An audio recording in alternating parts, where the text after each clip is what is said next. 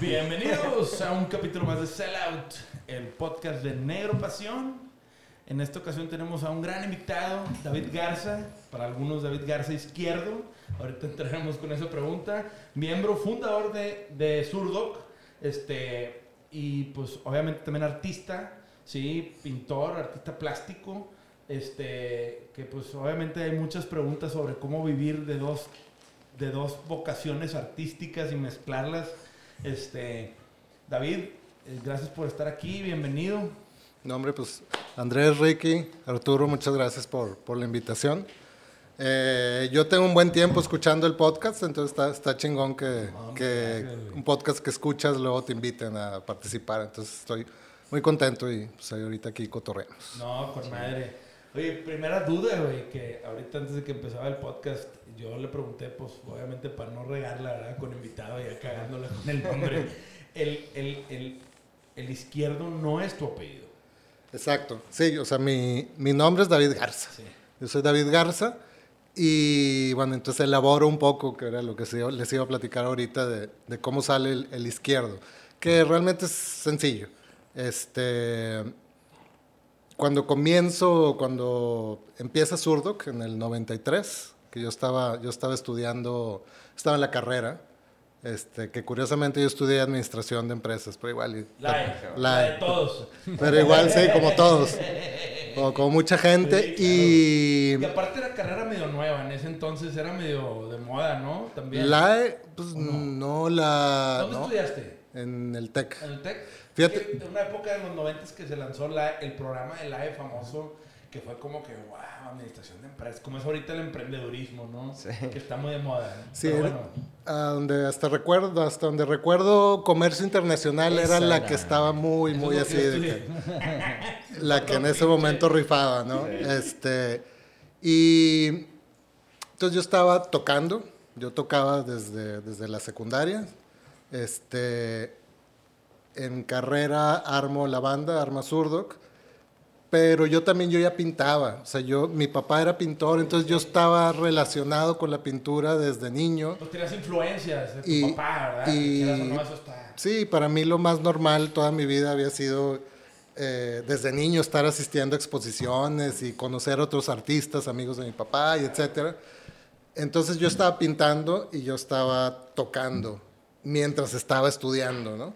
Ay, tripleteando, o sea, era triple- sí, y, y en algún momento pensé que, que debía de separar a, como a los personajes. Como que debía haber un David que fuera el que, el que estuviera en la música y otro David el que fuera el, el que pintaba o el de artes visuales, ¿no? Mi idea en aquel momento era que, que si me llegaba a ir muy bien en alguna, como que luego no te la, no te la compran que pueda ser bueno en dos cosas. Sí. O sea, muy como de que... Esos malditos prejuicios de antes. Sí, ¿verdad? como que, no sé, un actor muy famoso, pero resulta que también es cantante. que, ay, claro que no puede cantar, o sea, no puede ser bueno en dos cosas, o, o cosas así, ¿no? De que entonces dije, voy a separar a los dos personajes. Y coincide que fue cuando, bueno, eventual, después de un buen rato estar picando piedra, este, firmamos un contrato con Universal y, y ahí es donde creo este personaje que es David Izquierdo. ¿Eres Y lo de izquierdo tenía que, no, y lo de izquierdo tenía que ver un poco con zurdo, David Izquierdo. Entonces, este es el músico y por otro lado se quedó David Garza, el, el artista visual. Órale, qué Esa es la historia. ¿Qué edad tenías cuando firmas con Universal? Yo estaba recién graduado. Yo me Ya gradué- mayor de edad. Sí, yo me gradué en mayo del 96. Este, me entregaron mi título. Al día siguiente firmé contrato con Universal. Wow. Y entonces yo nunca ejercí, o sea, fue como chon, chon, chon, y con permiso, y, Sí, y- y claro. empezamos a ver lo de grabar el disco y Y etcétera. firmaron con Universal un contrato de tres discos, ¿verdad? Era un contrato de tres Tres discos. discos, que fue el primero. Porque Chetes, cuando vino un saludo al gran Chetes, a toda Saludos. madre, nos, nos, nos platicó que él era menor de edad. Ah, sí, es que él era el chavito, ¿no? Él era el chavito. banda. Zurdo era una banda muy interesante porque había, eran puros polos opuestos, ¿no? Digo, desde las personalidades hasta las edades, porque estábamos, por, cuando comienza Surdoc, Fletch y yo teníamos 20 años y estábamos en la universidad, y Mauricio y Chetes tenían 14 años y estaban en tercero de secundaria. O sea, a los 14 vente a tocar, güey. O sea, con raza de 20. Que esa edad sí se marca la diferencia. Es, muy grande. es un chorro de diferencia. Yo, ves, yo de repente lo pienso y que cómo le daban permiso a sus papás, ¿no? De que voy a ir con estos güeyes de 20 años a tocar. De que, pues, espérate, sí, mi hijo, que ahorita, digo, tiene 11, nada que ver, pero llegará, eh, me voy a ir con unos compas de 18 a tocar porque andamos viendo una bandera ticket de estacionamiento, te quedas en la casa. No, yo me acuerdo cuando caí a casa de Crow, yo tenía 15 y todos eran de 18. y, y, pues las chavas no me pelaban, güey. Porque pues era el Arturito y pues, hasta siempre el Arturito se me quedó. Entonces sí, es, es muy, muy grande esa, esa, diferencia. Pero a los 20 años, ¿eran ustedes cuatro? Éramos, y estaba Gustavo y Fernando, que eran como el sándwich. O sea, estaban como 14 17, eh, y 20. Entonces estaba, había ahí como un sándwich, pero sí estábamos en pues en mundos bien diferentes de, y en etapas de vida bien diferentes. Este, y por eso mucho a mí me tocó como llevar la batuta de, de, empujar a la banda, porque en general la banda era como un equipo bien talentoso, pero, de, pero finalmente de chavos, de chavitos, de, de gente todavía muy buscando su identidad y muy... Te toca decir, eres el grande, pues sí. Sí, cargas la, la, estafeta, ¿no? Exacto, sí. Este, entonces, pues fue, fue como interesante, de repente muy desesperante, este, o muchos, muchas veces muy desesperante, este, porque igual, este, yo pasaba por todos, o sea, no tenían carro, entonces de que pasa por los chavitos para ir a ensayar y luego regresa a los chavitos para ir después del ensayo, así, entonces, y eso y muchas cosas, que era, cansado, pero bueno, al final, yo creo que una banda siempre es como, como una receta, ¿no? Y, y, los integrantes son los ingredientes, y cada banda siempre es diferente, ¿no? Siempre son ingredientes diferentes, y en este caso, a pesar de, de ser como una receta, como muy explosiva, pero ahí estaba también mucho de, de, lo, que, de lo, que le daba, de lo chingón de la banda. ¿sí? Qué, curioso, fíjate, o sea, no me hubiera imaginado que tú eres el, como el que estabas liderando esa banda cuando empezaban, porque siempre te veía como el silent partner,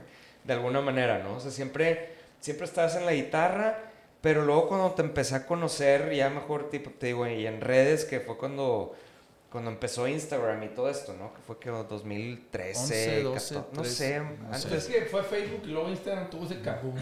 pero, sí, pero, 12, 13. Pero luego sí, después como que se juntaron y, y, vi lo que estabas haciendo y dije, madres, este güey, porque no conocía nada de, de, de David, sí es un, es un gran artista, yo no sabía que estabas detrás de, de las portadas y todo, entonces este, y menos ahorita que dices que er, estabas como atrás de, de estos güeyes reuniéndolos para, para, para, tocar y pues para, pues para, sí, o sea, para conllevar el, el proyecto. Y había manager cuando ustedes firman con Universal. Obviamente, independientemente la, la, las edades de todos, pues, pues imagino cachetes, pues sus papás le echaron el gancho ahí como responsables, ¿no? Tutores o la chingada, ¿no? Pero de esas veces que dices, eh, güey, pues había un management, había una oficina. ¿O te tocó aventarte los chingadazos, güey? Yo no teníamos, no teníamos manager.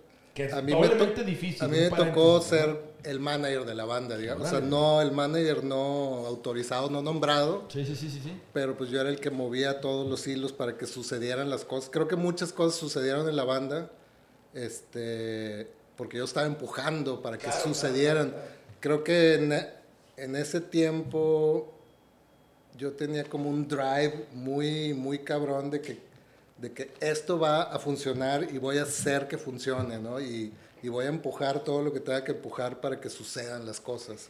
Y, y entonces hice muchas cosas que, que, finalmente se traducieron, se llegaron a, a, a este firma de un contrato, ¿no? Pero como que a veces he escuchado versiones y como que nosotros nomás tocábamos y luego llegó la disquera y nos firmó.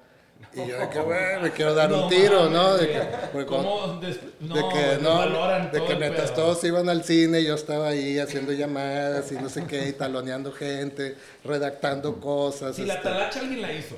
este, Exacto, o sea, entonces, este, sí, pues yo fui como el manager, pero al mismo tiempo, esto es bien curioso porque venía de administración del TEC donde te, te, una te formación. meten esta idea de, de ser el emprendedor y, este, y por otro lado, pues hay, hay como estilos de, de- de administración y entonces está esta cosa de, de empoderar a tu equipo y demás. Entonces yo, eventualmente yo, yo quería empoderar a mi equipo y, y salirme de, este, de esta cosa de, Este rol, ¿no? de este rol exacto y ya poder como dedicarme, pues yo nomás toco, ¿no? A la o yo parte nomás... chida. Ajá.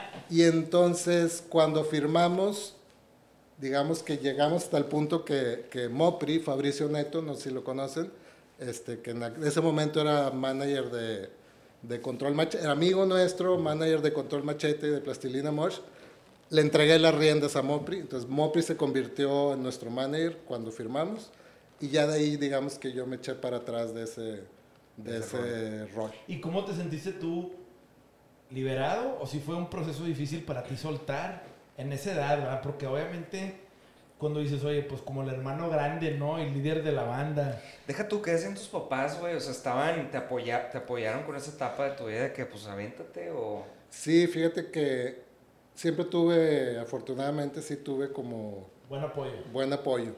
Eh, Digo, eres un papá pintor, ¿verdad? No hay Sí. cosa más artística que decir, soy pintor y mi papá es pintor, ¿verdad? sí, creo que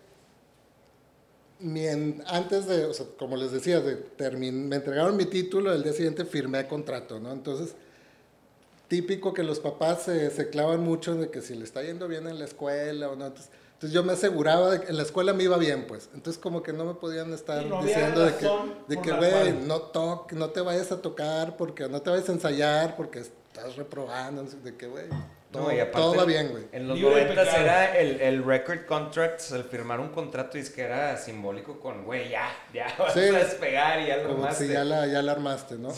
Y por otro lado, pues sí, lo de, lo de que papá era pintor, entonces había como... como no estaban ajenos. Exacto, no a- era tan ajeno. riesgo de ser artista Sí, y a lo que te metes, sí. ¿verdad? Porque Ahora, él no... Siempre me lo dijo, de que yo hubiera preferido que hubieras hecho otra cosa. Y, y yo a mis hijos, yo no quiero que mis hijos sean artistas, yo prefiero que, se dediquen, me la paso así subliminalmente. Tengo un, un niño de 7 y uno de 5 y todo el tiempo de que sí, de grande, cuando seas doctor.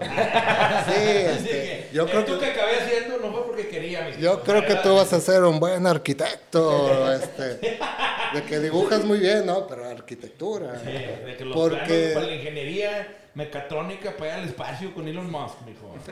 Porque la verdad es, son Como carreras papá, muy ¿eh? difíciles, son carreras muy difíciles. Este, Sí. Es mucha Eh, vocación. Son muy volubles, es lo malo, que a veces, pues sí, o sí, como le pasó a Zurdo, que nos pasó a nosotros, es el pico con madre, todo está chingón, pero luego viene la bajadita y ahí, cabrón. sí, sí, es, es- es Es complicado, es ¿no? complicado. todos. Y Lo hay que... que- tener mucha resiliencia y también tener buen estómago, ¿verdad? Porque, Claro. güey. Son muchos, ay, muchos reveses. Sí, güey. Y pues sí, digo, des- de- desgraciadamente vivimos en un país en donde pues no hay tanta infraestructura artística como hay en otros lados. Sí, y menos en los noventas. Ahorita ya las cosas han cambiado mucho, pero yo te pregunto, firmas con Universal, contrato tres discos, llegas con la raza y les dices, eh, putos, tienen la toalla en la escuela, esto va en serio, porque güey, tú te acabas de graduar. Ah, sí. Pero los otros, güey, no, güey. Sí, Los del sándwich, o sea, los del medio y los de abajo, pues sí había una etapa muy distinta. exacto, esa es buena pregunta. Yo terminé con todo y contrato y con todo de que vamos a grabar y, y demás. eh, Fletch terminó, o sea, terminó un semestre después, o tal vez un año después. Pero o sea, tal vez ya estábamos con disco y Gustavo todavía estaba en la escuela, porque luego Gustavo se graduó de Mercadotecnia. Este, Chetes también salió del UDEM, ¿no? entonces, no, Mauricio, Chetes y Fernando son los que, los que sí eventualmente eh, tiraron Tiraron la toalla, ¿no? Y, ya se dedicaron a... a- Porque ellos sí, pues había un gap de Sí, edad. exacto. Que a lo mejor ellos iban arrancando la carrera y pues llegan con un contrato de Universal de tres discos con Zurdo. Ay, mi gallito inglés, güey, platica con mi pistola, güey. Pero estás hablando de rolas que sonaron en el radio. Cabrón, güey. Sí, yo era, Y yo era fan, güey. Yo, me juntaba con un amigo a escuchar las, las rolas, güey. O sea, No, y déjate. de neta. Pues fue la primera banda regia, junto con Control, creo yo. Sí. Que rompieron los chicos y que estaban en el radio y los, o sea, las sonaban, cabrón. Y yo me acuerdo cuando yo estudié fuera, mis amigos chilangos traían los discos y, y la raza era de que, qué pedo, zurdo, que control y Méndez comprendes y pité con mi pistola. Y era de que, pues sí, son regios. O sea, como era un estandarte regio, bien cabrón. Al menos entre mis círculos, ¿no? De- Sí, no, sí, yo, los fui a ver al molochete emocionado, güey, la madre, ¿sabes? Este, digo, ahorita ya de grande viéndolo es así como, habiendo también pasado por una banda, y digo, ah, cabrón, o sea, qué, qué raro que no lo veía de, de esa manera, de que pues eran, pues eran regios así, igual que nosotros, Banda, pero, güey, los ves, los ves como, güey, wow, cabrón, estos güeyes lo que están haciendo, Claro. este, y es algo importante. inalcanzable. Sí, está- Sí, yo, yo te soy bien sincero. Yo ahorita que llegó David y lo mismo pasó con Chetes. Pues yo en la prepa, güey, viví los hits estos güeyes y fue. Güey, yo sí me declaro... O sea, son rolas que me acompañaron en la prepa y, y en secundaria y fueron parte de mi vida bien cabrón. Y ahorita ya que pasa el tiempo dices, güey, igual con ustedes, güey, la neta. Pero pues ustedes son de la edad y son compas, ¿verdad? Pero, o sea, estos güeyes igual con Pato y con Jonás pues son raza que la rompió cuando yo estaba en una etapa en mi vida que, pues, güey, la música era parte de, güey. Sí. Y traer sonido en el carro y le chingas. Ahorita ya no. Este, pero, David, pregunta, ¿firman? ¿Todos en la banda eran dueños por igual? ¿O había alguna diferencia? Tú que aparte dobleteabas como manager, ¿sí? O como líder, pongamos el título que sea, ¿no? Como hermano grande, ¿sí? Responsable. Responsable, porque como dices, zurdo tocó ya. No, güey. Las cosas no sucedieron por sí solas. ¿Sí? Siempre tiene que haber alguien haciendo la talacha. Mucha o poca, pues, güey. Alguien Sí. la tuvo que hacer, ¿verdad? ¿Sí? Y, y no demeritar ni, ni aumentar el valor. Alguien lo hizo. ¿Tú te pagabas más? Ah. No. ¿Tú partías toda la piña igual? ¿Cómo? O sea, porque estás hablando de que, güey. pudiste bien tomado- chavitos. Sí, güey, o sea. Bien chavitos. Estaba bien disperso. No, no, no. Para mí, para mí era y sigo opinando lo mismo, que es muy, muy importante que una banda sea un organismo democrático y que, que todos ganen igual. Digo, esa es una, para mí es una muy importante en el momento en que como han pasado tantos años de que se separa zurdo, he tenido muchos años como para meditar ese tema que me parece fascinante de, Sí. de por qué las bandas se separan. Sí. Porque el 99% de las bandas están destinadas a, a tronar.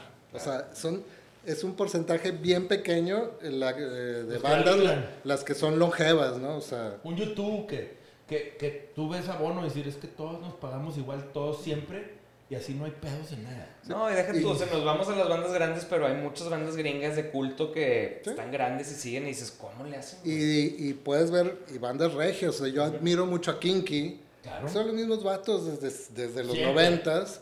Este, admiro la longevidad y luego me pongo a observar qué, qué- por qué funciona y te das cuenta que los vatos se quieren un chingo y se admiran un chorro. Este, uno, uno cumple años y de que eh, hoy quiero felicitar a mi compadre, que mi hermano y así que es que esos güeyes Una pandilla. no, exacto. Entonces una pandilla. Los vatos se quieren, se admiran y eso aporta mucho a la longevidad. Si alguien gana más dinero que tú, eso tiende a dificultar muchísimo que mi hermano, sí, mi hermano el que gana el doble que yo por hacer... La mitad y eso, de lo que y eso que hacemos básicamente la misma chamba, ¿no? Vamos a las mismas entrevistas y a los mismos este, shows y La promo es igual. este, Sí. hay muchas, muchas cosas que, que entonces, entonces, a tu pregunta yo creo que todos deben de ganar lo mismo y, Y sí, así fue. en su- así era, Así era al principio. así era al principio, sí. Bueno, siempre salvo cuando entramos, por ejemplo, al, al tema de las regalías que les decía, Sí, de claro, que claro. esa cosa súper... eso es otro tema, porque una cosa es ganar lo mismo en shows y ganar lo mismo en los shows en vivo, que es el 90% de los ingresos, o al menos antes. Pero ustedes cuando firman en Universal, ¿los masters eran de Universal? Sí, Ok. sí, ¿Y a ustedes les daban... Siguen regalías? siendo. sí, Sí, sí, sí, sí, sí, sí, bueno, pero aparte están las regalías de a- a- autorales y las de musicales, hay diferentes tipos de regalías. ¿sí? Pero ¿quién era el autor de las rolas? Ah, bueno, autor, los principales son Mauricio y, y Chetes. O sea, Chetes como, yo creo que eventualmente fue cambiando. Claro, O sea, claro. En, el, en el primer disco, eh, los, los créditos eh, estaban distribuidos entre Chetes, Mauricio y yo. Autorales. Sí. Y los Es- demás es parejo. Este, o sea, los créditos de, de las de quién compuso, qué, ¿no? Editora. en Ajá. editora. Y luego ya para el segundo disco básicamente son Chetes y Mauricio y, eh, y solo aparece Fernando con la canción de Si me advertí, ¿no? Sí. Este, Gran que, rola. que luego curiosamente fue la canción más importante de la banda. ¿no? Este, Ese fue el segundo, ese fue el segundo disco, pero ahí es donde sale, ¿verdad? Hombre sintetizador, Sí, graba Hombre sintetizador, Fernando, Y se sale.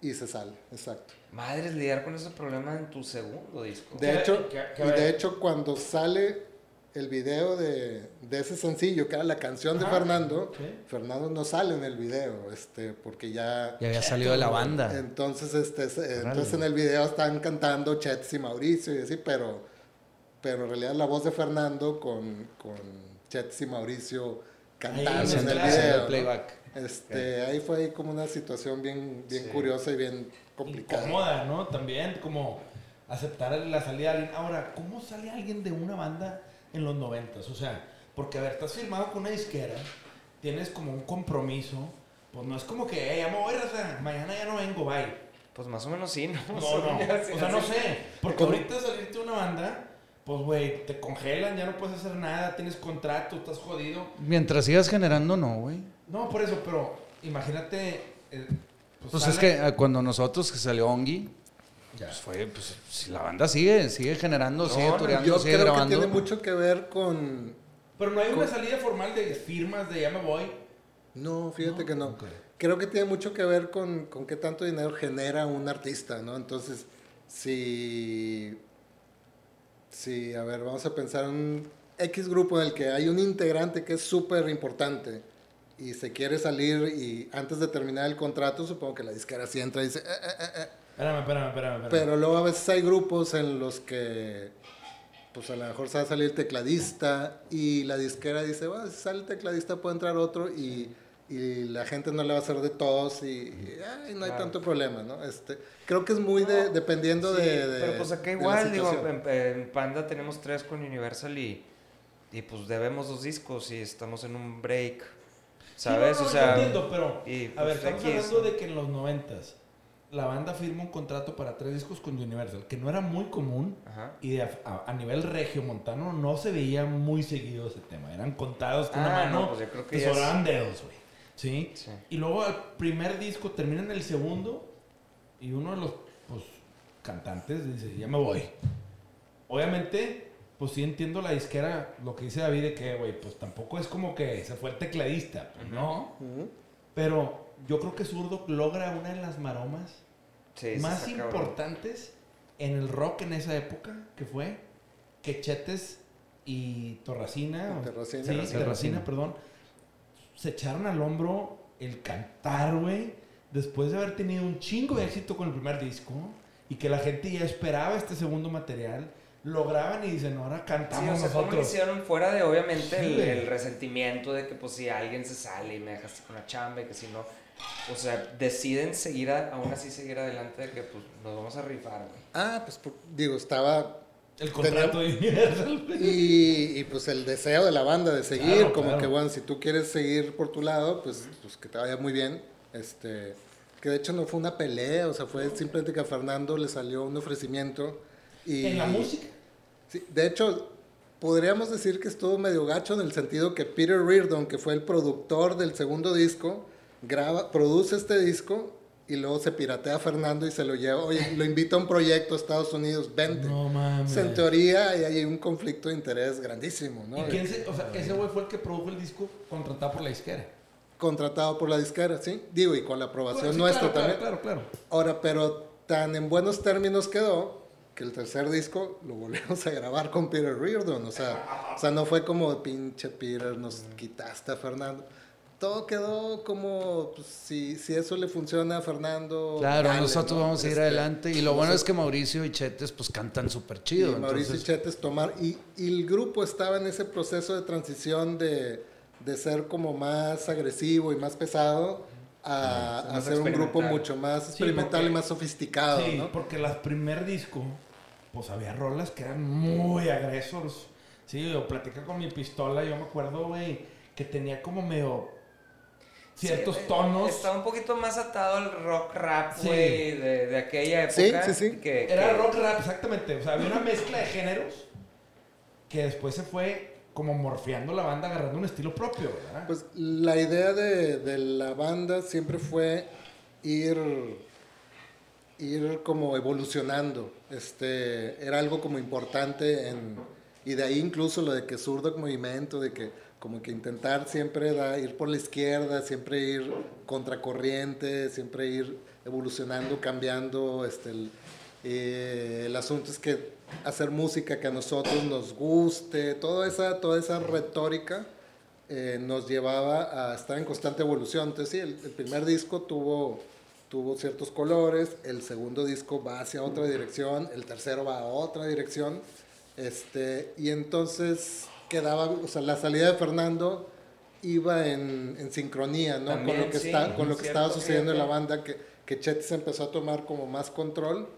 Y, y, pues ciertamente el- lo que componía Chetes lo componía para él y era Y lo- y lo- y era cantado, pues no era gritado o Claro, rapeado. claro, rapeado. Entonces, entonces todo fue Digo, es cayendo. un estilo muy diferente el de pero- Fíjate Sí. que yo, yo aprendí mucho, mucho preguntando sobre Zurdo, o sea, sobre los procesos creativos y cada vez que conocí a alguien que, que, que, que estuvo involucrado en algún proyecto de Zurdo, pregun- o sea, hacía muchas preguntas de cómo hicieron esto y cómo, cómo el otro y, y aprendí mucho porque pues yo venía de esta escuela más con banda de punk, ¿no? De que muy sencillo de bajo, batería, este, dos guitarras, este, haces una segunda que otra por ella y escuchaba algo como, como dices tú de zurdo, que no por tirarle mierda a panda de nada, pero o sea, más sofisticado en el sentido que pues son orquestaciones y este, entraba ahí el Potro Farías a hacer arreglos. Los y teclados eran importantes. Sí, Mucha, claro, no, güey. mucha profundidad, güey. O Pues sea, era música más, más armada, güey.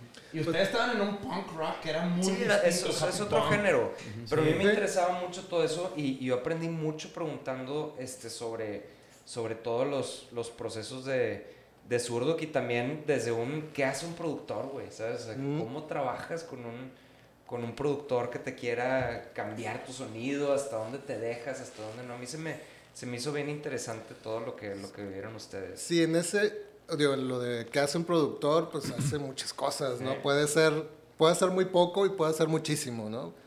Este, creo que una de las principales funciones es ser como el psicólogo durante un mes de un equipo creativo. Claro. Bueno, al menos en el caso de Zurdo. Sí, y poner un poco Orden. de orden en esos seis vatos que están, como les decía, como Cada que... quien una órbita en- eh, distinta, Exacto, ¿no? girando, no, no están precisamente en sincronía todo el tiempo.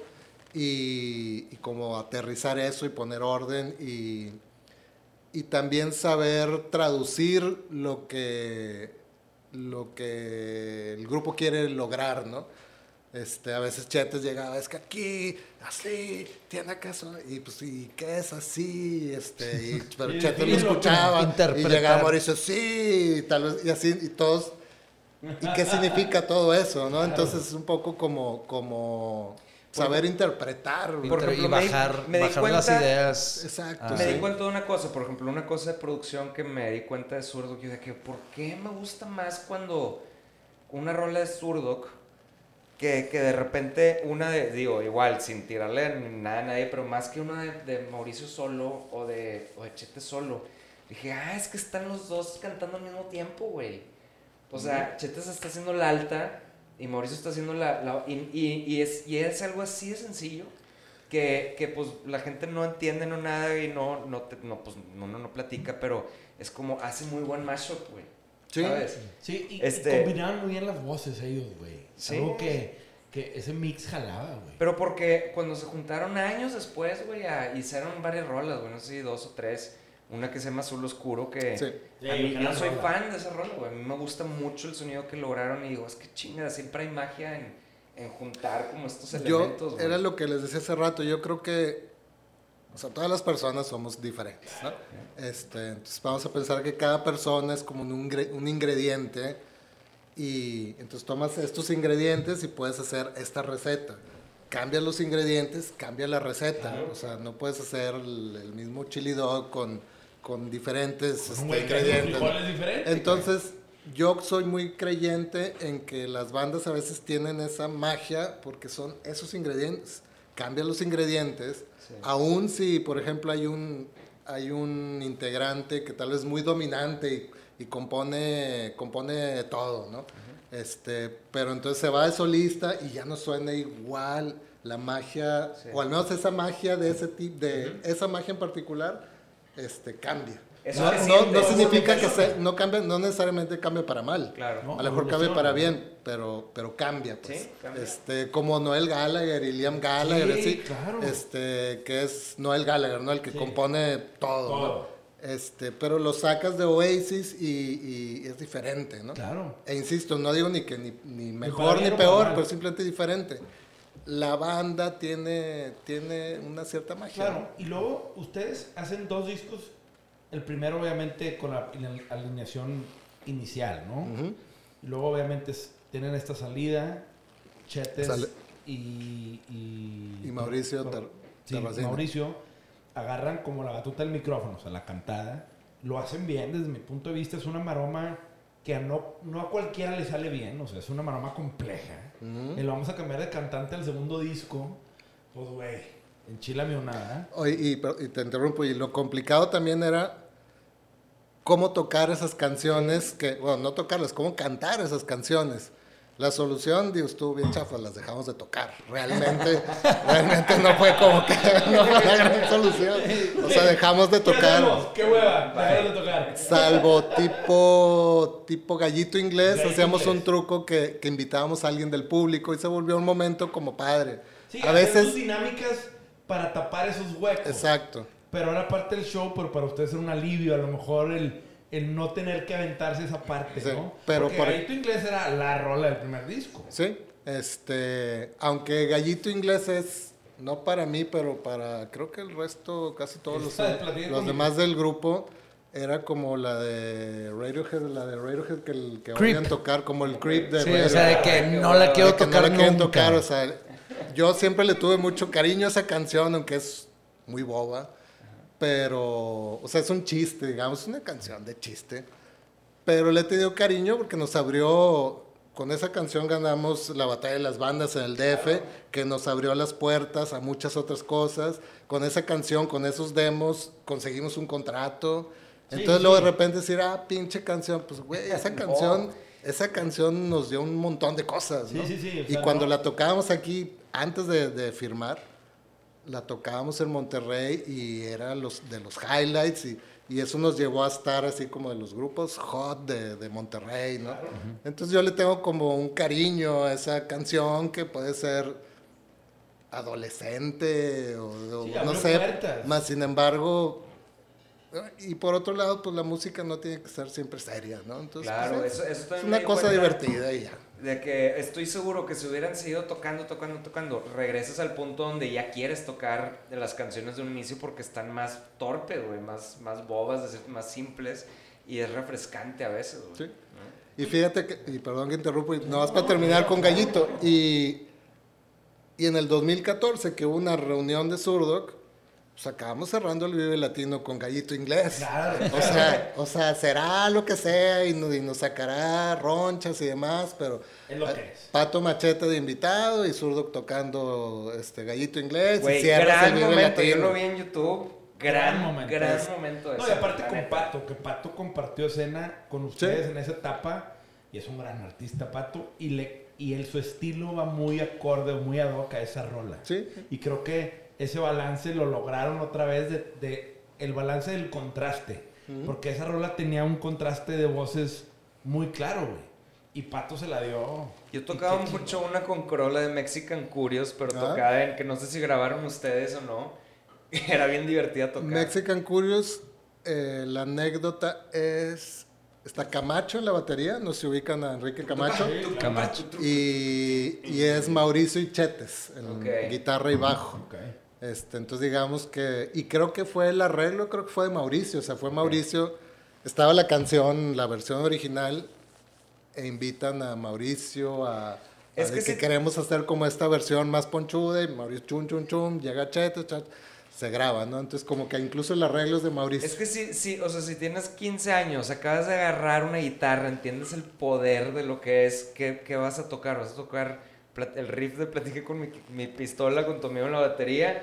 ¿O vas a tocar de que así es? Sí, De que, güey, pues platiqué con mi pistola, Claro, está poder. está torpe, sí, güey, Pero, pero, es, el, es el pero- poder, el poder de... el poder. La gente, el público, güey. cuando tocaban esa rola, pues la vibra del- en el escenario haber sido otra, cabrón. sí. O sea, que, güey, cómo conectaba con la gente, independientemente del fondo musical, el, el público te dicta, güey. Ustedes, por ejemplo, yo me acuerdo alguna vez el- en un show de panda hace muchos, muchos años, pues muñeca, güey. Rola que, güey, la raza aprendía y a lo mejor ustedes decían, güey, tenemos mucho mejores rolas. Claro, pero hay rolas que conectan, güey, que Claro. vuelves que la gente Sí. puta, a lo mejor no es la favorita de la banda para tocar arriba de un escenario. Pero pues el público es el público. Ahora, después sacan maquillaje como el tercer disco, ¿no? Para mí ese es mi favorito, el de, el de maquillaje. Maquillaje es el que te gusta. Sí, y porque tiene, o sea, tiene, siento que ahí ya pudieron lograr como toda esa profundidad y sofisticación que llevan trabajando desde el, desde el segundo. Ahí, o sea, a mí me volaba la cabeza escuchar rolas así como la de Así es, que no sé si así se llama o no, pero era Sí. como, güey, ¿cómo lograron eso? Y era todavía más, fíjate, lo- la mística de las cosas que antes que no había YouTube, Sí. era cómo le hicieron para lograr esos sonidos, güey. Así es, es mi canción favorita de Zurdo. Más, sin embargo, mi disco favorito es Hombre Sintetizador. Pero mi canción, Tu rola. o sea, a mí me pasa lo que a ti, yo la escucho y digo, ¿qué pedo con esta canción? Está- o sea, la neta sí está muy cabrona. Digo, está mal que lo diga yo, pero sí, sí suena, Sí. sí, sí tiene algo muy, Ahora, sí, no sé si te pasa también que recuerdas todo el trabajo que fue y dices, madres, fue un madral de trabajo. Y, y aquí, mira, me gusta reconocer a mis compañeros. Claro. Eh, maquillaje, digo, sí, maquillaje, gran parte de maquillaje lo compuso Chetes. Cuando estábamos en Los Ángeles grabando ese disco, Chetes cumplió 21 años. O sea, estábamos grabando el disco y Chetes, o sea, y nos, y fuimos, nos fuimos una noche a, a cenar y regresamos a seguir grabando. Que, eso quiere decir que Chetes estaba escribiendo estas canciones a los 20 años. Bueno, Wow, este- es Está bien cabrón, morro, o sea, Si güey. lo pones en contexto, es mucho más poderoso. Es, es, es, Pinche es- chetes, sí. güey. Ciro loca, cabrón. no Este, mames. y Mauricio, ahora Mauricio no se Sí, queda atrás, no, Mauricio, es, es un- es- Mis- los mis- dos son unos chingones. mis compañeros, de, había mucho, mucho talento en Mucho. zurdo Sigue habiendo y mucho. talento de todo tipo, ¿no? Porque no todo, no todo es precisamente componer, eso es lo que llama mucho la atención, ¿no? Claro. Pero, pero insisto, son estos, son Ingredientes. estos ingredientes, a lo mejor hay un ingrediente que, que, que es el que consigue las cosas, que es el que une, que mil cosas, ¿no? el que atiende a los fans, este Fletcher era mucho de, Fletcher era el, el amigo de todos los fans y los atendía, cada quien tenía sus, sus asuntos, ¿no? Sus cosas. Él, él era el que más conocía de los de zurdo, que era bien, me acuerdo, era bien buena vibra en las, en las épocas Sí, del claro. cuartito en casa de Crow, como que era bien compa, güey, Sí, bien, sí, bien sí. buena vibra. Es como, güey, te toca en Jumbo o te toca en Fobia. Güey, tú ves en Jumbo al Charlie, al bajista. Güey, es el güey más buen Bien, buena vibra. güey. del mundo, güey. Güey, ¿qué dices, Así era Ricky en nuestra banda, era el, el que hablaba con los fans, güey, el Hay un guapo. güey que es el Suiza. Sí. El que es amigo de todos. Diplomático. Y, güey, ahora que fuimos a México entrevistamos en el podcast a Chá, güey. Qué belleza de pelado, güey. Sí, es bien buena Pinche onda, güey. tipazo, güey. Sí. Y que dices, eso es lo que aportan en la banda. Sí. Güey, No tienes que ser el mejor bajista, No, no, Sí, o sea, raro, pero ¿verdad? tienes algo. es de que, es una tiene que haber alguien que... que... conecte más con los fans, que una la banda, que sea el güey que resuelva los pedos entre todos, el que una a las gentes para lograr lo que escuchas eventualmente en las rolas. Y tú eres mucho de ese rol, güey. Y lo sigues siendo en muchos sentidos. El vato caime bien, bueno para hablar todo en Suiza, güey. Este güey es Suiza. Y hoy en el trifecta que tenemos aquí, este güey es Suiza. Suiza, siempre Suiza. Oye, y, es una manera de decir, ¿verdad? Que, ¿Sí? que cerrarla con todo. Oye, o sea, todo este Yo tiempo feliz. donde están, donde están creando todo esto, estos discos que, que a mí me gustan mucho y mucha gente, tú, o sea, tú ya, está, tú ya pintabas on the side siempre. Siempre. Pues hiciste el arte de suelo también, del, del, de hombre sintetizador, sí, ese es mío. Está chingón. Este... Pero, por ejemplo, ¿cuándo te la tomas en serio? El tema artístico. ¿Cuándo dices, eh, güey, voy a mixear mi carrera de músico con la artista pues, visual, plástico, lo que Bueno. fuera? ¿En qué momento dices, güey, voy a coexistir con estas dos facetas de mí, ¿verdad? David Pues, Izquierdo de- y David Garza, ¿no? Exacto, los dos Davides. Desde... ¿Primer disco o segundo Desde disco? el primer disco. O sea, en el 97 sale Antena. En el 97 tengo mi primera exposición individual. Y entonces pues yo ya me la estaba creyendo de que... De, de las dos cosas, ¿no? Este... Y... La música, ustedes saben que luego hay, hay ratos de que, te- que tienes mucho tiempo libre, ¿no? Ah, claro. Este, y entonces, es- pues entonces todo Sí. mi tiempo libre yo lo yo estaba tocando, digo, perdón, estaba Pintando. pintando. Entonces, pintaba, tocaba, pintaba, tocaba y así, así me la estuve llevando, ¿no? En el dos, hasta el 2003, que es cuando se separa la banda, este, Oficialmente. oficialmente se separa la banda y, y entonces ahí ya digo de que solo voy a pintar. Empecé a hacer, hice algunos otros proyectos, pero ¿Tu fuerte o tu enfoque Sí. era la pintura? mira, cuando termina la banda yo quedé como, como de- debo decirlo, desilusionado, Dolido. no de la música, no, no de la, y no de la banda, sino de, de- como del mundo de la música, como de lo que, de todo lo que Representa. lo- todo lo que representaba. Antes estuve en dos, tres años que no quería saber nada de, de, de la Como este- música. esta pues. separación, ¿no? De me voy a enfriar, me voy a tomar mi tiempo. Y tal vez fue algo así como, como un duelo, ¿no? Como un duelo, como un divorcio y este y vas viendo cosas de que ay, pues lo, lo- la gente que la gente que cuando estaba zurdo me, me, me atendían muy bien y ahora tres años después no me responden el teléfono y cosas así de que oye te quiero enseñar algo de Ese que- madrazo de realidad, güey, de cuando estás arriba, todo el mundo es tu amigo. Cuando se acaba, se acaba. Hace poquito platicaba con este par de señorones de ese tema de, güey, es que, güey, los verdaderos amigos se miden cuando estás abajo, no cuando estás arriba, Sí. Sí, es, es, es Este, un duelo y, un y duelo. aceptar una pérdida también, y a mí también me pasó igual, y hasta la fecha lo sigo sintiendo como este eh, desencanto con la industria que, que de repente vas entendiendo ya con el tiempo que casi todas las industrias tienen un parecido, Sí. ¿no? Y es, pero, pero sí, o sea, también por el, por el hecho de que nosotros eh, no metemos el factor de que, o sea, tú graduándote ya tenías un contrato, y es, es- esa es una suerte muy cabrona que viviste también, que a nosotros nos pasó también de que de muy chavitos eh, te metieron a esa industria que, pues es para bandidos, güey. O Como sea, colmilludos, ¿verdad? Sí, Digo, sí, sí. Con raza con mucho colmillo. Pero sí, a ustedes también les tocó, a ti también, digo, a los dos, muy bien chavos. Sí. cabrón. Sí, sí, sí. Y lo que estaba bien interesante es que una banda es una cosa colectiva, es un trabajo colectivo en el que dependes de, de tu gente, ¿no? Y las artes visuales, la pintura es una cosa súper individual y súper introspectiva. O sea, un, yo tengo amigos pintores que pueden pasar meses Encerrados.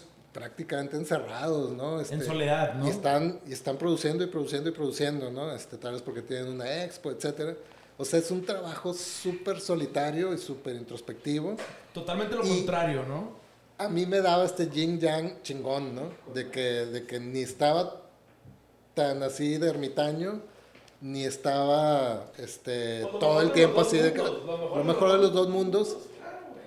Cuando se separa Zurdok, lo que sí es que dices, güey, eh, Recientes. nadie, o sea, yo acá solo, acá nadie me va a lastimar, digamos. Aquí nadie me va a decir, güey, yo prefiero hacer mis cosas yo solo, cosas así, ¿no? De que me voy a ir a vivir a otro país, o cosas. Este, o sea, es decir, que en un, en un equipo de estos colectivos siempre estás a merced de... De, De los situaciones que De- pueden A merced pasar. de tus compañeros. Claro. Este, y en cambio, pintando, pues eres tú. contra ti mismo, ¿verdad? Y lo- que, y- que también es una lucha difícil. Y lo... Digo, diferente. pero- Exacto, y lo comento porque justo la semana pasada, algo así, ¿se puede hacer un comercial? Bueno, fui a Claro, una, claro, fui a una claro. tienda aquí de, que vende... No, instrumentos. bueno, puedes fui a, decir lo que sea. fui a Guitar Gear. Ah, este. Gran, gran tienda, ¿eh? y estaba platicando con Aníbal y por alguna razón, este, no sé por qué le estaba platicando, sí, pues en el 2006 que armé esta banda con estos y con estos y, y estuvimos haciendo demos y trabajando como por año y medio, dos años y luego pues tal se tuvo que ir a España y el otro se tuvo que ir a no sé qué y se acabó el proyecto. dos años así de que, dos años dedicándole, haciendo cosas así y pues se van y de que... ah. Y entonces empecé a armar este otro proyecto y, y empezamos así y así y otros dos años y no sé qué y luego tal, se fue a Holanda a vivir y este no sé qué. Y otra vez, de que una vez más de que bueno, se acabó el proyecto porque se fueron la mitad del grupo, ¿no? O, o estaban haciendo otras cosas, bla, bla. Y le platicaba así como de tres intentos de proyectos y como que en ese momento, la semana pasada, o sea, sí, late, eh, me tardé un chingo. de- pero en ese momento me cayó el 20 de que, güey, es que por eso, por eso me he mantenido alejado porque ya estoy un poco, un poco cansado de depender de alguien más. En el 2014 se junta Jun- Zurdok de nuevo Para el Vive, ¿no? Para, en realidad no fue para el Vive, fue, Fue para que. Iban a hacer un disco, una razón. menos, como- cuéntanos un poquito. bueno, es Y interesante. Quisiera preguntarte por qué. Hay muchas historias del por qué Zurdok se junta. Porque había pasado un lapso de tiempo Sí. donde pues cada quien había seguido con su vida. Sí. Y literalmente un Chetes que pues tiene una carrera de solista muy prominente y Chetes es un gran artista, pero como que bah, estaba muy disperso. Digo, tú como artista este, visual, ¿sí? Este, que ahorita tengo muchas preguntas en ese lado Sí, que, que la que verdad es que no me llama mucho la atención de, de rockero a artista Sí, visual. porque yo- fíjate que yo no entendí muy bien lo que sucedió porque creo que nosotros estábamos también en búnker, ¿verdad? Sí. Cuando ustedes salieron, que, que hicieron como el backdrop este de una mona, me quedé con ganas de más rolas porque escuché creo que dos, güey. Y luego vi que era un box set o algo así, pero ya no. Mira, la onda. Zurdok se separa 2013, digo, perdón, 2003. 10 años después, el 2013, pues no sé quién fue la iniciativa, creo que en algún momento se juntaron Mauricio y Chetes. Chetes. Y, y platicaron lo mismo que sabíamos todos los demás, de que, oye, Ah. ahorita Zurdo que es más importante que lo que era cuando existía Zurdo. Sí, sí, sí. Por alguna razón, Se volvió como de la banda se volvió de culto y, y estos discos que nosotros sacábamos tipo hombre sintetizador que sentíamos que habíamos hecho un gran trabajo y de que ah, salían los sencillos ah, y luego maquillaje sentíamos que habíamos hecho un gran trabajo y salían los sencillos y, ah. y pues resulta que el, el tiempo los puso en su lugar, ¿no? Claro. Y ahora bien, resulta que la gente, que hay mucha gente, no muchísima, pero hay mucha gente que dice, wow. Este, entonces empezó como esta cosita de que, pues, ¿qué tal si, si nos juntamos de nuevo? 2013, entonces empezaron las pláticas. Entonces, a mí me habla, creo que Mauricio, de que, oye, pues hablé con Chetes este, sobre la posibilidad de, de juntarnos otra vez, ¿te interesa? Bueno, pues vamos a hablarlo. ¿Y quién está? No, pues está Gustavo. Y empezaron las pláticas y, bueno, para no echar tanto rollo, Oye, ¿pero era la alineación original o no? Era, no, éramos cuatro de los seis. De los seis. Cuatro de los seis. Los dos que quedaban no se animaron. Los dos que quedaban, lo tengo que decir, no los invitaron, no, No se- quedaron no se les invitados, avisó. no se les avisó. Está bien, está bien, está bien. Digo, Eh, puede ser un anime de los que se volvieron a No juntar. fue unánime, pero no se Ok. les avisó. Tengo que decir que no fue unánime. Ok. No, está Este, bien. está y bien. tampoco nos vamos a poner a No, decir cómo yo- quedó la votación. Es que eran seis y nada más se juntaron cuatro. Sí. Y sé que la vida los ha llevado por caminos muy distintos a todos. Sí. ¿Hay alguna razón? Dices, no fueron convocados, está bien. No fueron Sí. convocados, se vale. ¿verdad? Este. Paso dos, eh, la idea fue, regresamos con el Vive Latino, empezamos a trabajar con el manager de Chetes, Federico, de Fede, Federico de, de. Ponce. Lo metimos el podcast, un capítulo, gran capítulo Ajá. el Fede. Ustedes ya no tenían contrato firmado, ¿verdad? O sea, Ya no disquera. Ya Nosotros habíamos liberados. terminado nuestros tres discos y con permiso, ¿no? Regresamos. O sea, era un Entonces, artista indie, por Sí, así sí. decirlo. Y se fueron a Bunker y Fede les dijo, "Venga". entonces vamos a empezar con, o sea, chetes de, de que yo ya tengo mi manager, empezamos con él, pues vamos a darle con él. Eh, Y Chete estaba como en su pick también, ¿va? O sea, Pues ese estaba- entonces le iba muy... O sea, Sí. traía disco nuevo también, ¿no? Sí. Y entonces empezamos a hacer fechas, comenzando con el Vive Latino. Y, y pues se reafirmó lo que sospechábamos de que, de que ahora la a la banda le va mejor que lo que nos que como nos iba cuando existe antes de La banda más separarnos, ¿no? grande. Este, entonces empezamos a hacer, también, que había nos empezamos Que había como, como mucha expectativa. Sí, y, y creo que y creo que estábamos eh, cumpliendo bien con esa expectativa. Estaba sonando súper cabrón. Este, iba todo perfecto.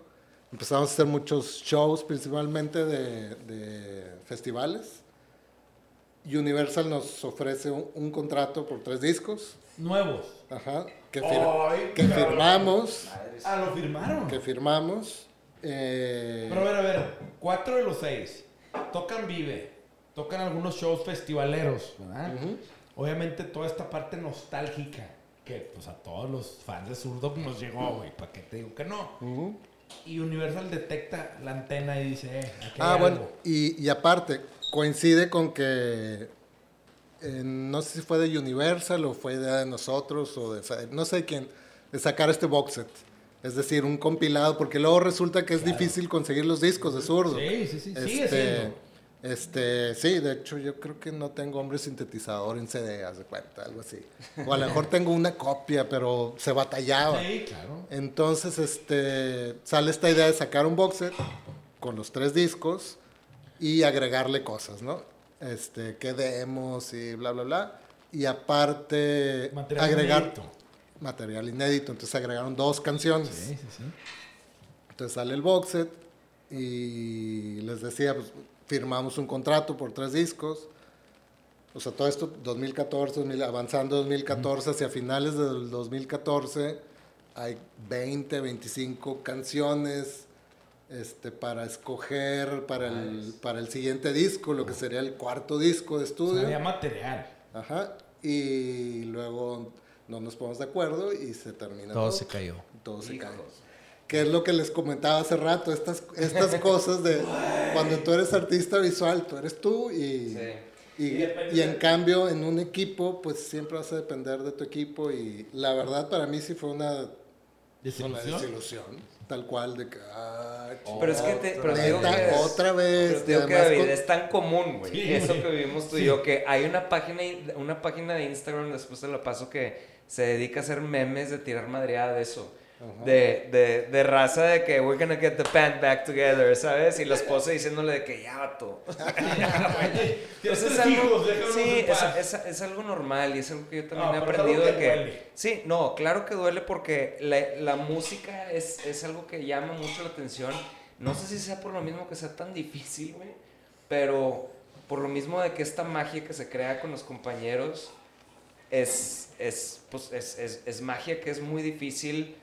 Lo puedes hacer música tú solo y, y está chido, pero la energía, o sea, como la, el feeding off each other de energía es algo muy, muy específico y, y- y muy padre que, pues claro, güey, que si cuando lo pierdes, lo, lo resientes. Claro, sí. ¿Sabes? Y Como dijiste, un, un, un divorcio, güey. sí, o sea, y de que Está bien loco. Y una vez más, y si dijeras tú, bueno, es que estábamos en una situación así bien pitera, de que aferrados, güeyes aferrados, de que tocando en barecillos, de así, de que bueno, pues ya, de que ya acéptalo. Pero estaba en, en un gran, gran momento, estaba en el mejor momento, Sí. este, con ese regreso y todo sucediendo súper bien, un contrato y, y de que no, pues siempre no se va a armar. Entonces sí, para mí sí fue una como una desilusión. Es- Más sin embargo, para mí mi red de, de, de soporte es que siempre tuve la pintura. Entonces, pum, esto, pues, sigo pintando. O sea, al, al día siguiente de que sucedió eso, estoy en el estudio pintando. Claro. ¿no? Pero bueno, Este, algo, algo que he aprendido es que mucha raza eh, que está en la música no tiene todos sus huevos en esa canasta, vaya. Este, o sea, nada más, nada más dedicarse a la música a full, o sea, son, son muy pocos. Y creo que es por lo mismo, güey, porque es bien precario todo esto, güey. Sí. Este, y yo creo que, o sea, se vale también el, de- el decidir que no, güey. O sea, yo también es eso que, que tuve ese duelo en algún punto en mi vida, güey también con lo de la banda, que dije, chinga, es que ¿por qué no quieren? O sea, ¿por qué no quieren? Y luego entender el, güey, se vale, porque Sí, alguien claro. no quiere estar lidiando con, tal vez la energía mal eres tú, güey, ¿sabes? Tal vez es otra persona y tú no, son como estas dinámicas de, que, que, que nada más se van dando con el tiempo que vas aprendiendo y que, que lo vas entendiendo tú pintando solo, ¿verdad? De que, que Claro. se, que, se vale, o sea, y, y pues tienes que aceptar como estas, estas pérdidas en, en, en, en la vida. Y te digo, el, el- lo que pasa con la música es que es un, es un atractivo, güey. Muy cabrón juntarte con compas y... Es, es, Tocar, es una chingonada, Es que sí, sí, sí, Tiene. Y. Y es una vocación, o sea, porque finalmente, aún si no estás tocando con una banda y enfrente de gente, estás tocando en tu casa, o sea, porque que te, que te gusta, ¿no? O sea, yo toco todos los días, pero no toco para mis hijos o para mí o así. Este, porque te gusta, es, es algo que no, no es como un trabajo que lo hago porque lo tengo que hacer. Este, Como decir a la oficina. Sí, entonces es, es como una vocación, lo, lo sigues haciendo, No, no, no, pero, pero pues van cambiando los formatos. Tienes mucha razón en lo de, en lo de que... ya No, yo, te, decía- no, yo te decía que se vale, o sea, se Eso de- vale la es- decisión de repente de alguien decir, oye, ¿sabes qué? Yo, yo llego hasta aquí, güey, yo no quiero esto, yo no estoy dispuesto a ceder tal cosa por, o sea, se vale de que yo, yo no quisiera nunca, por ejemplo, si yo fuera el cantante de una banda o si fuera como el frontman o que todo dependiera de mí, que me obligaran todos a, güey, Sí. párate y canta como changuito. No lo voy a hacer con gusto, güey. Si me están Exacto. obligando también, güey. Justo O lo que, eso, eso es lo que iba a decir, que tienes razón en eso de que se vale. Y alguien me preguntaba, relacionado a eso que dices, de que, y la disquera no les dijo de que, de que no, güey, pues la disquera no quiere tener, no le interesa a una disquera tener una banda molesta. Claro. Háganme tres discos de que ustedes, ustedes que ahorita no se soportan, de que pues no, entonces, este... Sí, lo único que hacen es de que, pero si sí se llegan Ah, a sí. volver a juntar, es conmigo. Exacto. Eso, eso es lo O sea, único. ese, o sea, ese contrato ahí sigue, sigue, sigue Oye, flotando sí, sobre ahí. nuestras cabezas, eso sí. Quisiera hacer un paréntesis así musical, nada más chiquito, así de que, por ejemplo, si, si estuvieran haciendo música ahorita, ¿tú, ¿tú qué pondrías en la mesa de música que te guste ahorita que estés escuchando? Yo sé que no se trata de eso Madres, este podcast, no, pero me... Claro, güey. Es que como no te conozco muy bien y, y como de repente te vi tocando, o sea, viendo lo que aportaste a la banda y así, porque claro que me aventé los videos de cuando estaban componiendo y así, güey, qué, qué interesante. ¿Qué has escuchado últimamente que te llama la atención que podrías decir de que, güey, quiero hacer algo así, quiero... Si ahorita nos sentáramos de que a ver qué vamos a hacer con el siguiente disco, más que, más que mirar hacia, hacia lo que está sucediendo ahorita o hacia adelante, a mí me gustaría plantear de que, güey, vamos a hacer un disco como, como un disco de Pink Floyd. A mí me gustaría hacer un disco así, Sí. que en realidad es voltear hacia, Experimental, prog, así como... Sí, que como ten- que es como voltear hacia atrás, pero Sí. eso, eso es lo que a mí me... Ahorita me interesaría hacer un disco como relajado, este...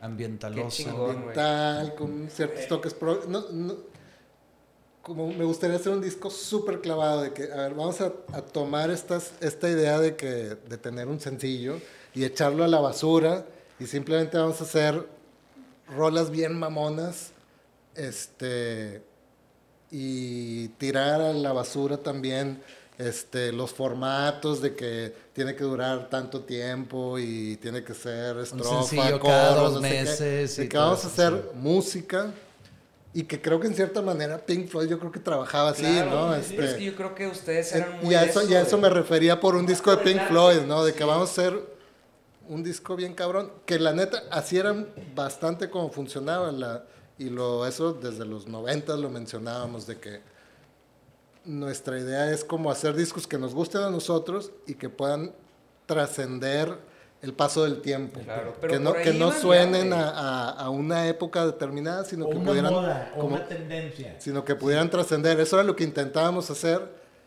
Creo que en cierta manera lo, se logró porque, pues porque ahí siguen, ¿no? Este, Pero por ahí iban, según yo, güey, ya iban por ahí. O sea, si hubieran tenido más tiempo de, de- de trabajar, trabajar más las, el material que tenían.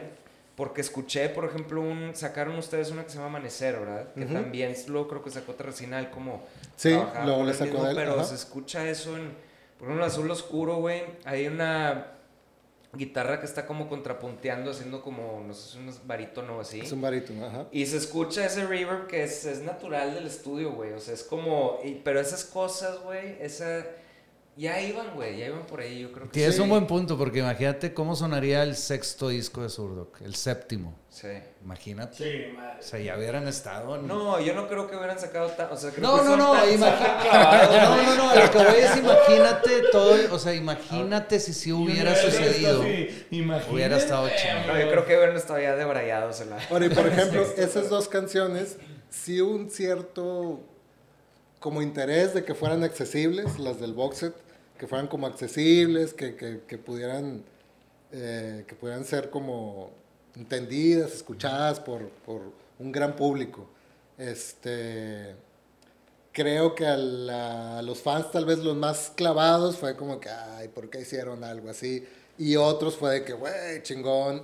Este, pero tienen esas texturas bien cabronas como lo que Sí, dices de que es que yo sí lo aprecio, o sea, yo Exacto. en- entiendo que Zurdo nunca, o sea, nunca fue una, o sea, para, pa- para un público tan po- popular, güey, o sea, no era, no iba a ser nunca tan, era un poco más de nicho, y se me hace que dentro de ese nicho lograron hacer, digo, ahí se ve en el, en el Vive Latino y así, o sea, tienen canciones que son muy una u otra, yo veo mucho ahí con, ahorita que me estoy clavando en Beatles, llegué tarde ya sé, pero pues este dark- Contraste. este contraste, light and dark, ¿no? De- y veo como Chetes es muy tipo Lennon clavado en cancioncitas así, digo, más, más lo- la onda sonriente, Paul McCartney, y Terracina trae esta onda más oscura, si lo escuchas él solo es como, o está muy oscuro, o sea, como que no, eh, pero, pero lo, Lo balancearon. lo muy bien, güey, entre ustedes. Que, Claro, que se me hace que, que en algún punto yo creo que si, si, si trabajan en sus expectativas personales de no querer, de no querer Batallar, llegar, sí, sí. no, va- o sea, no batallar tanto, vaya como que hacerlo un punto más como amable de, güey, vamos a hacer esto por un lado, a ver qué sale. Yo creo que podrían hacer algo súper chido para gente como yo, fans como yo, más clavados. Güey, te voy a decir una cosa. A mí, digo, y te entiendo este tema de nicho, pero algo que es admirarse para David es, güey, ya la música ya, güey. Yo creo que yo ahorita yo estoy, yo, yo ya superé a mi papá desde hace mucho. Este, o sea, ya no estoy en la sombra de él. O sea, de lo que él logró, yo ya, yo ya lo superé. Ya rompiste el techo. Este, así que digamos que ya no, no creo estar en, en- en su sombra, porque aunque él era una reata, le tocó esta, esta cosa particular que le metió el pie en muchas etapas de legitimización de- del sistema del arte, ¿no? Este, o sea, de hecho yo ahorita, bueno, no yo ahorita, pero muchos artistas de, eh, en el arte se tiende también mucho a, a apreciar al arte joven, al arte emergente, los chavitos, se abren muchas puertas por ahí y ya empiezas a llegar a 40, 50 y se empiezan a cerrar puertas. Y es una ironía porque los de 40, 50 son los que tienen más colmillo, y los que Claro. tienen más carrera, y los que tienen... Experiencia. Y, y, Y más y sin colgada embargo, en entonces te, muchos lados. entonces te digo, hay, hay unas maneras como funciona el, todo el, el- este mundo del arte que son como, como muy extrañas. Eh, el estudiar una carrera de este tipo, pues sí tuvo, sí me dio ciertas bases para, para llevar cosas del grupo, como les decía, que en cierta manera yo era el manager, yo era el que conseguía muchas cosas, y para llevar cosas de mi, de mi trabajo como artista, o sea, yo me comparaba con mis amigos, mis amigos de la primaria, yo tengo un grupo de amigos desde primaria y secundaria, ajá, cercano, este, no todos artistas, bueno, salvo Flippy, Flip también es, que, que es, es de ese grupo, es de ese grupo de, de mis amigos desde la secundaria que empezamos juntos. Este, pero salvo él y de yo. la de Flippy, de la Sí. generación. Sí, sí, sí. Sí, él es mi- mi cuate desde, desde secundaria. Saludos al Flippy. Y sí, saludos. Salvo él, este, los demás, pues es, es de esa bolita, pues todos son igual, administración, contadores, hay un cirujano, etcétera. Entonces yo me gradúo y mi comparación es con ellos, de que pues estos güeyes entran a trabajar a las 8 de la mañana y trabajan eh, tantas horas y no sé. Pues yo tengo que hacer lo mismo, no porque, no porque esté pintando me da el permiso de, de trabajar menos horas. O no porque esté pintando me da el permiso de, de un día trabajar y otro no. O, o llegar a las 12. Entonces yo empecé a hacer co- cosas como con estas bases de que yo estudié, de que, como estas bases que me dieron, me dio el, el estudiar ese tipo de carreras. Entonces empecé a, a, traba- a pintar con horarios Con y con disciplina. objetivo, con disciplina, finalmente. Esa es la palabra, eso es a lo que iba. A mí también me gustó lo que dijiste de si te da unas bases en tu futuro que de repente te recuerda cosas que estudiaste y herramientas que te sirven. Creo que en mi caso, eh, estas herramientas que tuve, porque estudié esa carrera en particular, eh, me facilitaba esta idea de que, bueno, pues, cuántas piezas produzco al año, más o menos en promedio, este, costos, empiezas a hacer pues, cosas de administrador, ¿no? Empiezas a hacer tu Excel y eso te da una primer, una primer guía de, de cuánto debe de, de costar una obra. Y la otra, que es realmente la guía rectora, que es el currículum. El currículum influye, influye directamente al precio de una obra, ¿no? Este, entonces, ahí tienes que empezar a conciliar esos dos, esos dos números y, y ahí es como encuentras el, el precio de, de una obra. ¿Y lo has ido subiendo con el tiempo? Sí, claro, claro, claro. También oferta-demanda juega ahí. La oferta de man- claro, también. Claro. Sí, digo, porque alguien pudiera decir, pudiera haber el caso de alguien que tiene un currículum muy limitado y una gran demanda. Entonces, este, pues, ¿qué haces? Pues, pues subes los precios, ¿no? O sea, es, ¿sí? Lo cual. Este, y hasta pero luego entran cosas curiosas que, que te digo, ahí, ahí es donde empiezas, hay que empezar a analizarlo bien, porque luego dices, empiezas a subir precios y te empiezas a meter tal vez a los, al rango de precios de un artista eh, mucho mejor posicionado.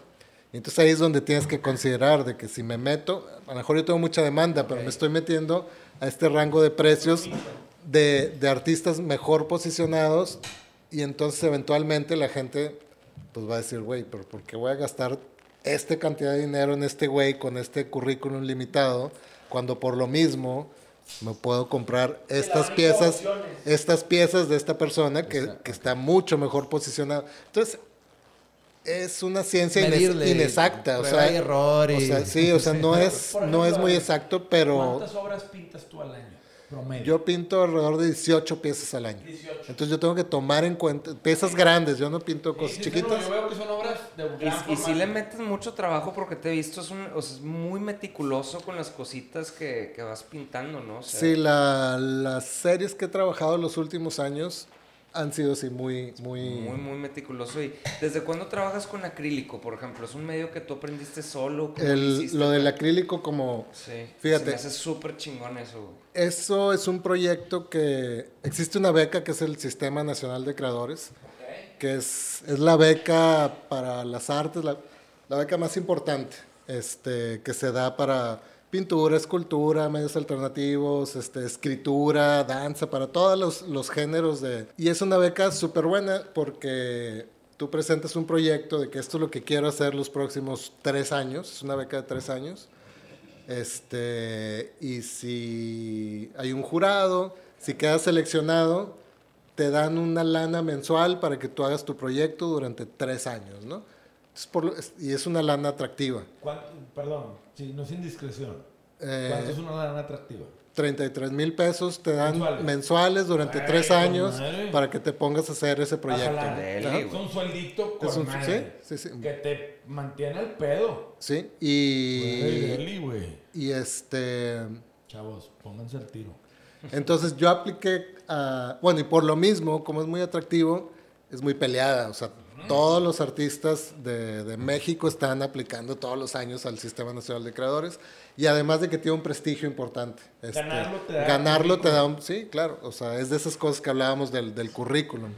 Este, no cualquiera se gana el Sistema Nacional de Creadores, porque todo el mundo está aplicando. Y No, este, free money es igual a todo mundo en chinga. Mucha competencia. según yo no sé si esté mal, pero te lo pone la burocracia medio difícil con la, toda la aplicación. ah, ¿no? sí, La es complicado, es complicado y, y es Tramitología. Y es una competencia con, Sí. con mucha gente, ¿no? Este, entonces, a lo que iba con esto es que en el 2018 eh, me gané la beca del Sistema Nacional de Creadores con ese proyecto en particular de los acrílicos.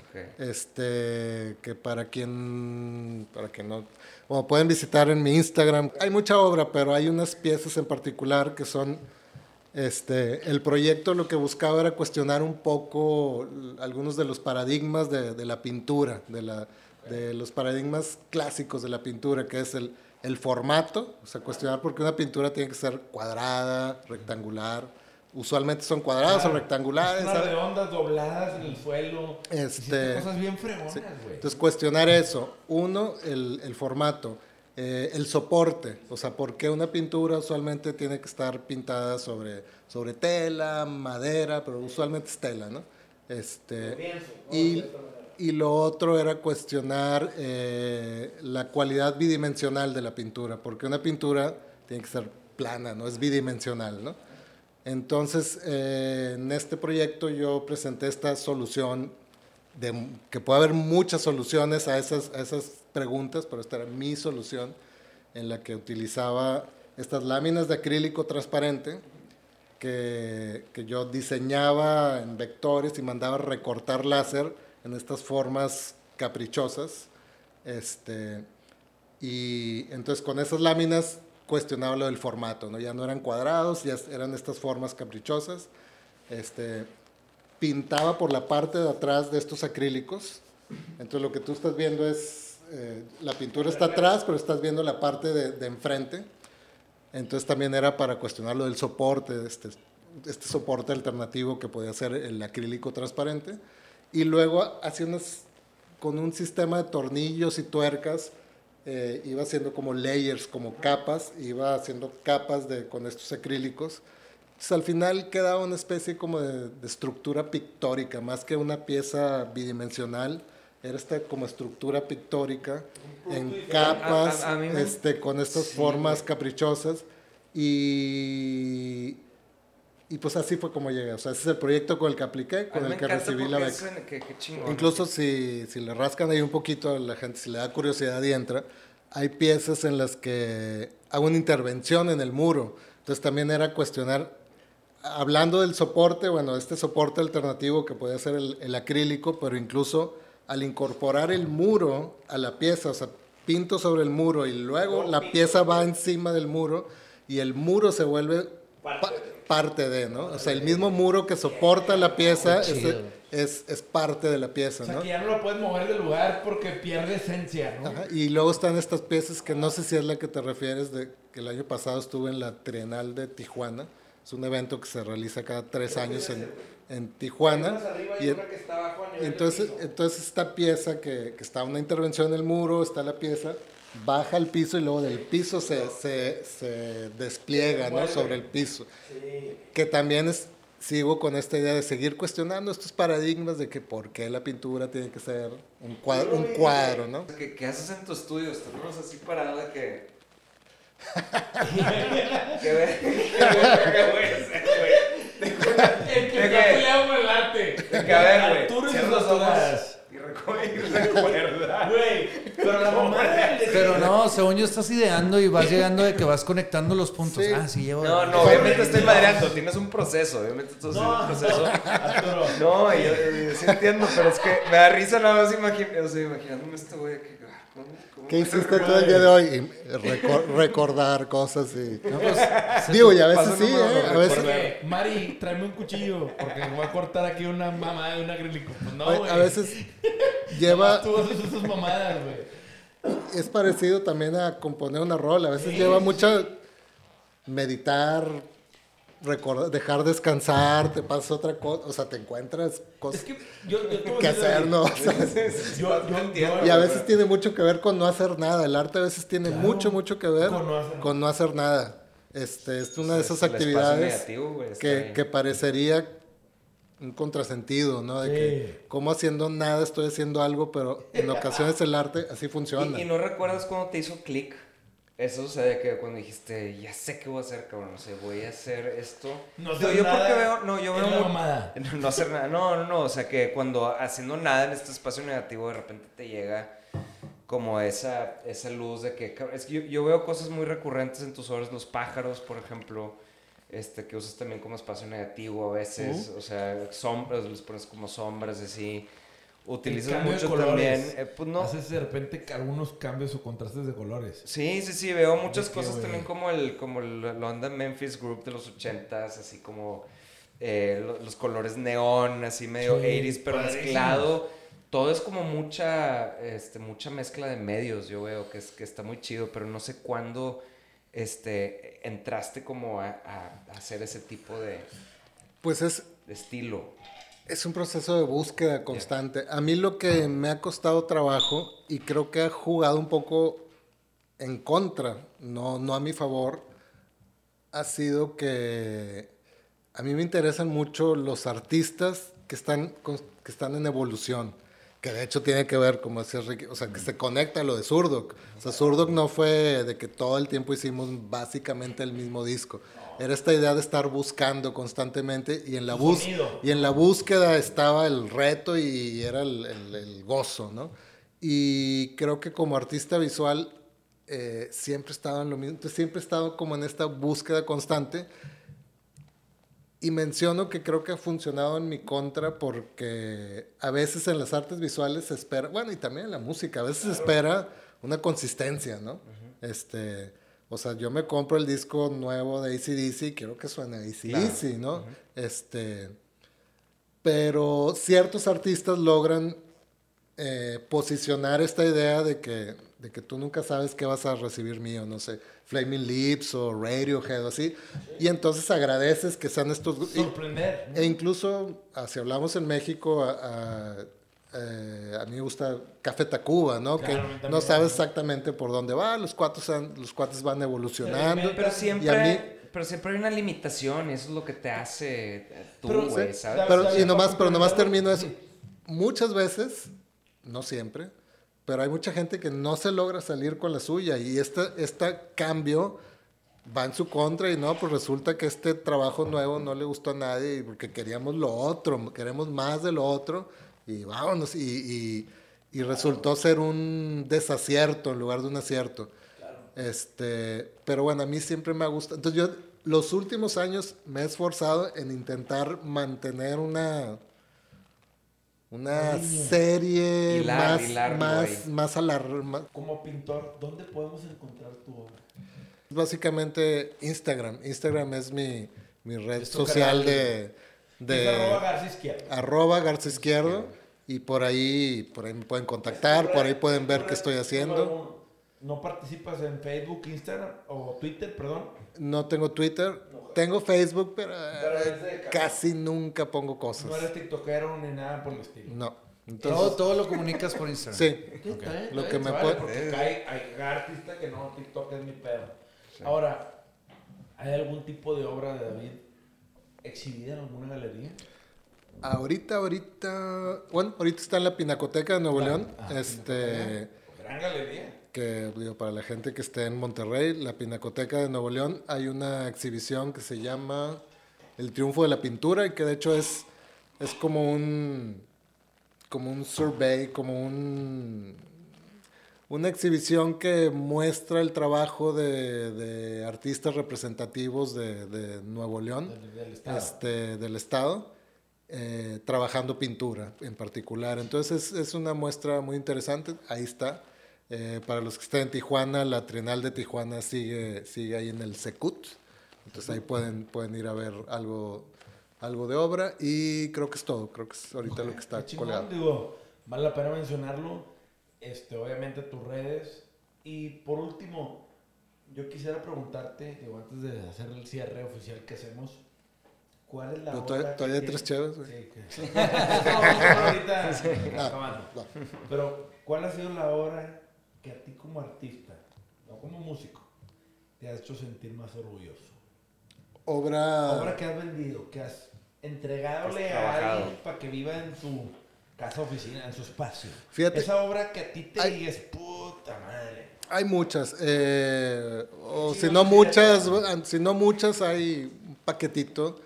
Este, hay piezas que me gustaría haberme quedado, que, que estuvieran en mi colección personal.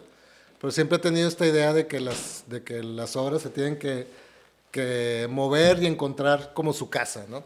Este, más sin embargo, hay piezas, hay, no sé, una pieza con la que participé en la, en la Bienal Tamayo, que, que me encantaba, este, y que tenía pues también este plus de que fue, de que participó en, en la Bienal Tamayo, que es un, la, bueno, la Bienal de Pintura más, el concurso que sucede cada dos años de pintura más importante en México. Es una Bienal, esa es la Bienal Tamayo. Este, y, y, pues esa pieza participó, regresó, la vendí. Entonces esa pieza me hubiera gustado tenerla. Pero pues es esta idea de que más vale que... que- que es como un hijo es como un hijo que más vale que, que vuele y esté en, en su lugar esa y hay un cada año hay piezas que sientes que son como icónicas de ese año este y que te gustaría que te gustaría conservar eh, más sin embargo pues se van yendo y se van yendo este a ver si algún día hago unas, se pudiera tener la, la oportunidad de hacer una especie de retrospectiva en donde pueda juntar toda esa obra este, y ponerla en un solo lugar. Pero en fin, eh, o sea, hay, hay, hay un buen, hay un buen de piezas que, que, que consideras importantes para tu carrera. De tu Ajá. carrera. Sí. Qué chingón. Como Felicidades, rola, ¿no? neta. Sí. Felicidades. Qué chingón. No, hombre, pues gracias. No, y la neta es que yo me llevo una gran sorpresa porque tener a alguien aquí como David que logró tanto en la música y que está rompiendo en la pintura y que es un ícono en, en, en la industria regia de pintores y reconocido a nivel nacional y ganando tantos concursos, pues está chingón esa dualidad, güey. Sí, claro que puede ser esas dos personas. O sea, Lo creemos. que mencionabas al principio. Sí. David Garza y David Izquierdo, ¿no? Ujú. Que son Sí se puede. uno mismo, pero está cabrón. Es, güey, atreverte. Y aparte, tú, es, está David el músico. Dicen, bueno, está David el empresario. No, David el pintor. Qué huevotes. Sí, esos son juegos, eh, güey. Gumaros de veras. De decir, no tuve suficiente con la música. no voy a ser artista visual. Y el mundo me la pela. Güey, qué huevos. Digo, qué chingón que la influencia de tu papá te lo dejó. Qué chingón que la música pudiste lograr todo esto y hacer una un impacto en la industria de la música regiomontana que hasta hoy en día es recordado con mucha admiración y con, con mucho fanatismo. Pero qué chingón que continúe tu arte, güey, ahora a través de las artes visuales. No, hombre, pues, pues muchas gracias. Este, no para mí mames, es un un tema- placer venir a, a platicar aquí con ustedes y Sí. compartir un poco de esto. Este, hay muchas cosas más que pudiéramos platicar ahorita. Se me ocurrían algunas anécdotas y demás, pero yo creo que ya vamos a, a No, cortarle. haremos un capítulo Pero- dos. Sí, güey. pero qué chingón, muchas gracias. Tú eres de esos, de invitados que un capítulo no es suficiente. Sí.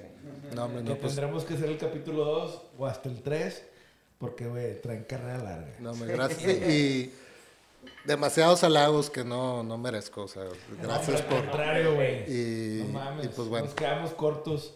David, Gracias te por venir, agradecemos tu tiempo. chingón. Lo valoramos y agradecemos que te hayas dado la vuelta por acá. Esto fue un capítulo más de Sellout, el podcast right. de Negro Pasión, con David Garza Izquierdo, ¿sí? De Surdoc Movimiento, arroba Garza Izquierdo en Instagram. Raza, chéquense la obra de este gran artista.